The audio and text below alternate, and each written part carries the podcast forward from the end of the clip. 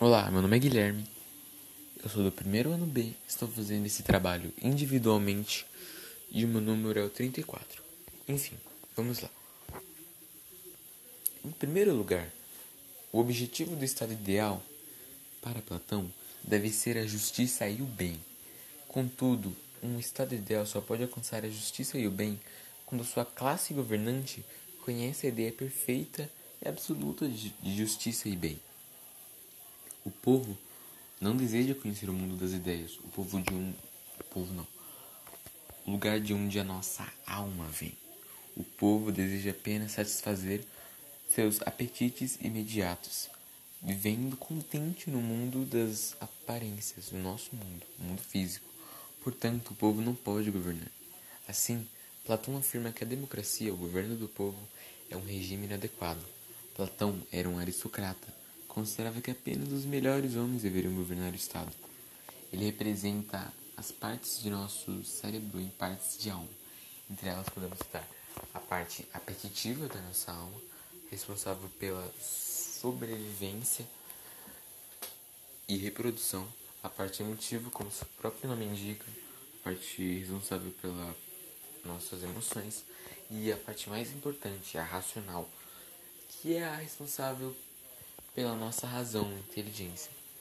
Platão cria uma outra teoria em que diz que quem devem governar são apenas filósofos, pois eles são aqueles que mais exercitaram a parte racional. Em uma outra teoria, ele diz que aqueles divide, divide as as partes em que a base da sociedade é a base de quem vai ficar atrás dos filósofos e o porquê dos filósofos são os mais importantes.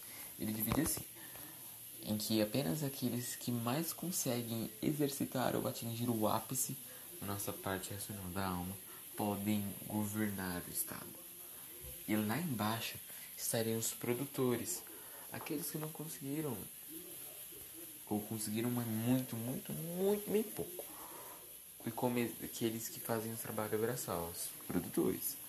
Os guardiães, aqueles que, embora exercitaram um pouco da, da parte racional, não exercitaram bastante para serem responsáveis pela, pela para serem governantes.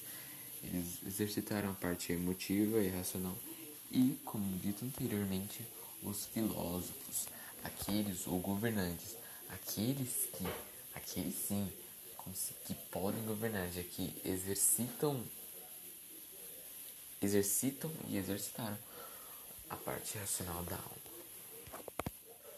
E dentro desses filósofos, dos governantes, há um rei filósofo.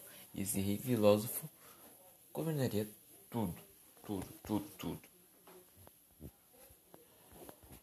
Para Platão, um estado governado por diferentes tipos de alma declina da aristocracia o governo dos melhores para a democracia, governo dos honráveis, então para a oligarquia, governo de poucos, para a democracia, governo do povo, e finalmente para a tirania, governo de um tirano.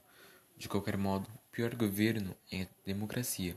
Uma democracia ruim é ainda pior do que uma tirania ruim, pois, em uma tirania ruim, apenas uma pessoa praticando um mau governo.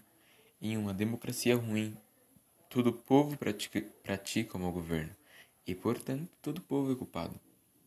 Platão propõe que, no estado ideal, a classe governante deve manter o rígido controle sobre todas as atividades da população, inclusive com a utilização da censura.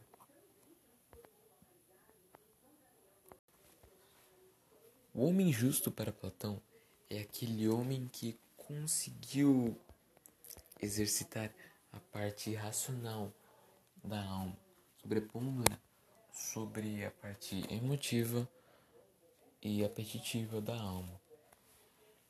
Portanto, o homem justo, em entender de Platão, é um homem virtuoso, onde, prova, onde prevalece o domínio racional sobre o, o desejo e as emoções. Esse sim é o homem justo para Platão. Para Platão, um estado governado por diferentes tipos de alma declina da aristocracia, governo dos melhores, para a timocracia, governo dos honráveis, então para a oligarquia, governo de poucos, para a democracia, governo do povo e finalmente para a tirania, governo de um tirano. De qualquer modo, o pior governo é a democracia. Uma democracia ruim ainda é pior do que uma tirania ruim. Pois, em uma tirania ruim, apenas uma pessoa pratica o mau governo. Em uma democracia ruim, todo o povo pratica o mau governo e, portanto, todo o povo é culpado.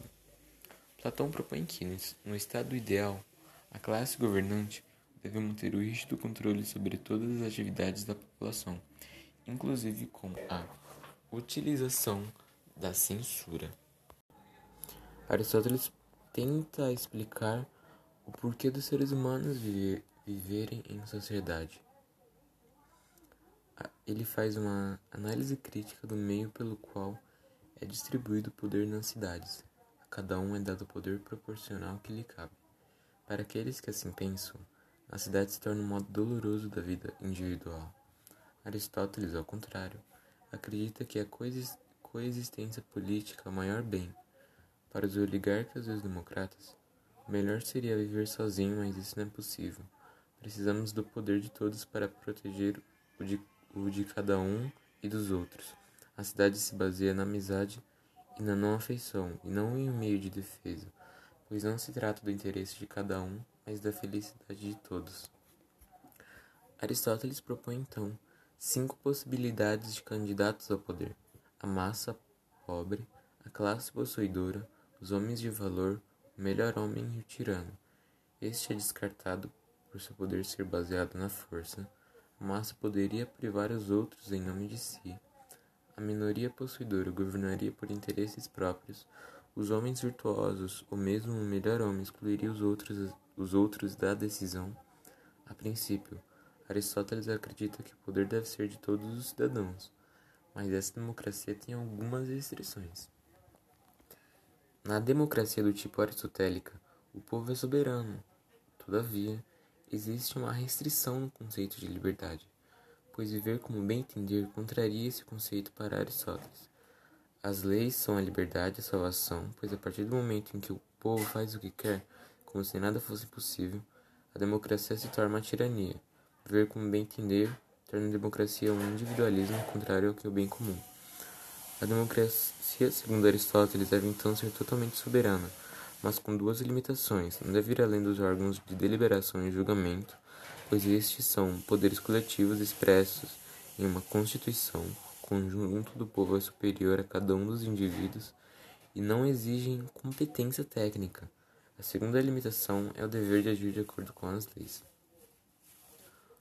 filósofo põe em questão dois pontos: o homem excepcional, o rei e a regra geral, as leis. O rei está sujeito às paixões, mas pode se adaptar aos casos particulares. Já as leis são fixas, racionais, mas não se adaptam a todas as, as situações em particular.